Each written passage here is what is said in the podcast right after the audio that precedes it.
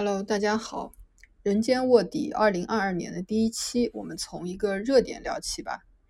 最近的一则气候新闻，应该是把全世界的目光都吸引到了一个位于南太平洋的岛国汤加。一月十四、十五号，汤加火山持续爆发，全国处于失联状态，甚至到昨晚，首相还没联系上。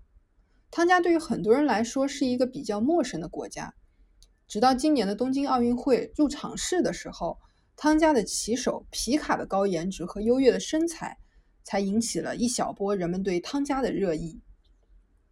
根据百度百科的描述，这是一个由一百七十三个岛屿组成的岛国，其中有三十六个有人居住，国土面积达到七百四十七平方公里，人口约十点二万人。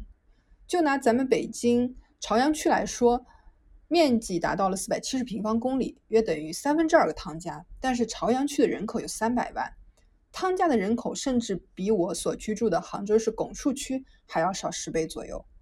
去年的人口普查数据显示，拱墅区的常住人口有一百一十二万人。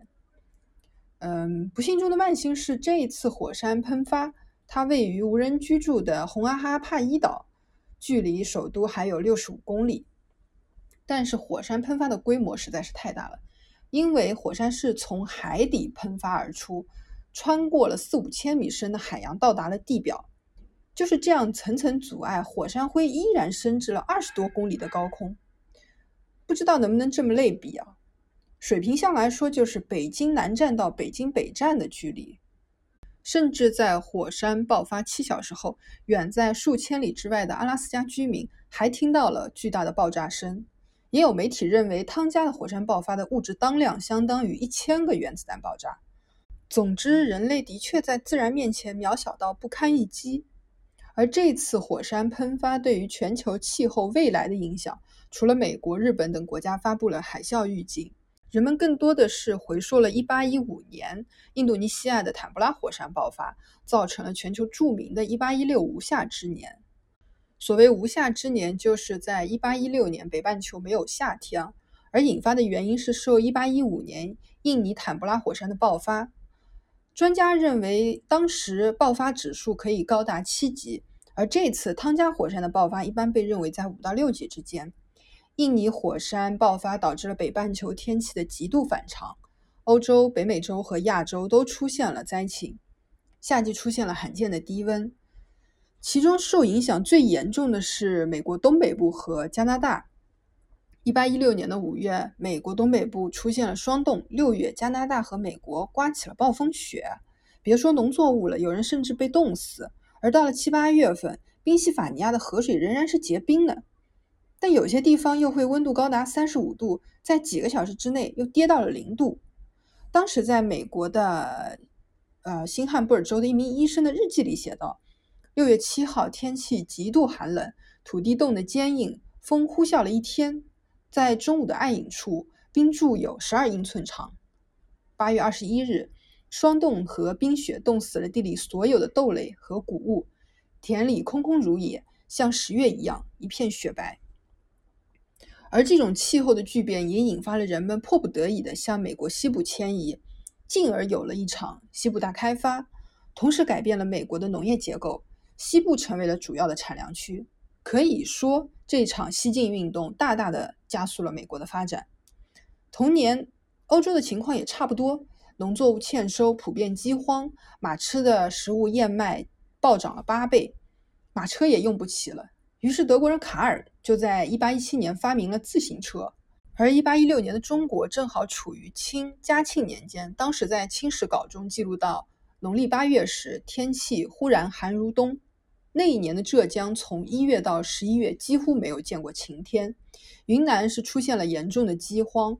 安徽、西安这些地方农历七月还在下雪，甚至在中国台湾的新竹地区，更是十二月雨雪，冰坚寸雨，就是说一年十二个月都在下雨下雪，冰块厚到一寸。光是看文献记录，就能深切地感受到了自然灾害的破坏性。欧洲因为无夏之年冻死了二十万人，比前一年，也就是一八一五年拿破仑滑铁卢之际，欧洲陷入战争死亡的人数还要多。而为什么一八一五年的这场火山喷发会造成一年后全球性的气候灾难，夏天怎么会不见的？专业的解释就是说，火山对气候的影响并不是通过火山灰，而主要是因为火山喷发出来的二氧化硫。二氧化硫这个气体，它会达到平流层，在比较短的时间内形成了硫酸气溶胶，随着平流层的环流输送到了全球各处。由于这个平流层的环流又比较稳定，所以硫酸会持续很长的时间。通过阻挡太阳辐射，引起了近地面的温度降低。通俗的来说，就是二氧化硫产生的硫酸气溶胶就像一把太阳伞一样，整个的照着地球，使得太阳的光和热无法直接接触地球。据记载，一八一六年是从一四零零年起北半球最寒冷的一年。然而，也是这一年，在文学上却诞生了奇迹。一八一六年，诗人拜伦带着他的女朋友和自己的私人医生离开了英格兰，来到了瑞士的日内瓦，租了一栋别墅。不久之后，诗人雪莱带着他的未婚妻也来到了日内瓦，并且是在拜伦的别墅旁边租了一个房子。拜伦的女朋友和雪莱的未婚妻两个人正好是重组家庭的姐妹，所以拜伦和雪莱也可以说是某种意义上的连襟关系。本来还都是诗人，所以很快就成了好朋友。因为一八一五年的火山喷发，一八一六年的夏天气温就很低，阴雨连绵，所以五个年轻人就被困在了室内，没法出去玩儿。于是拜伦就提议说：“大家不如讲讲恐怖故事吧，消磨消磨时间。”拜伦自己写了一个故事，名字就叫《片段》，讲述的是一个人变成了死尸的过程。故事很短，也没有写完。雪莱呢，根据自己的童年阴影也写了一个，然后拜伦的私人医生呢，写了一个乏善可陈的故事，而雪莱的这个未婚妻呢，绞尽脑汁也想不出来。于是过了几天，拜伦和雪莱又开始聊天儿，他们就聊生命的起源本质。然后这个话题呢，就像一道闪电，给了雪莱的未婚妻一个很大的灵感。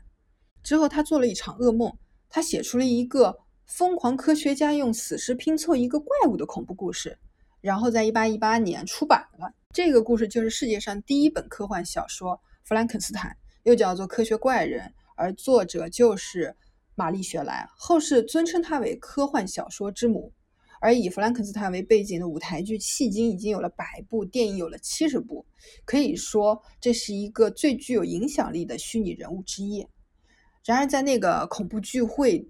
当中创造的不只是《弗兰肯斯坦》这个经典作品，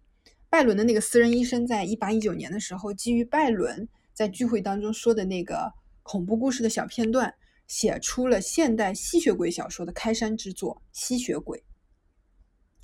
这个事情也让我想起了去年读到余华的新作《文成》，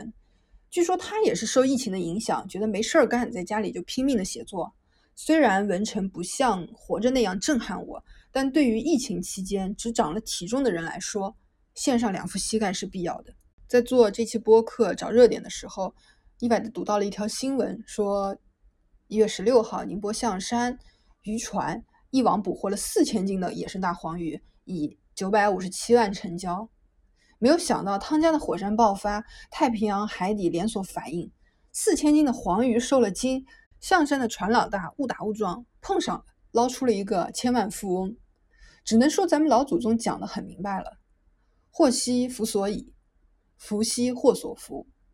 最后还是希望人类能和地球共存共度，保护地球人人有责。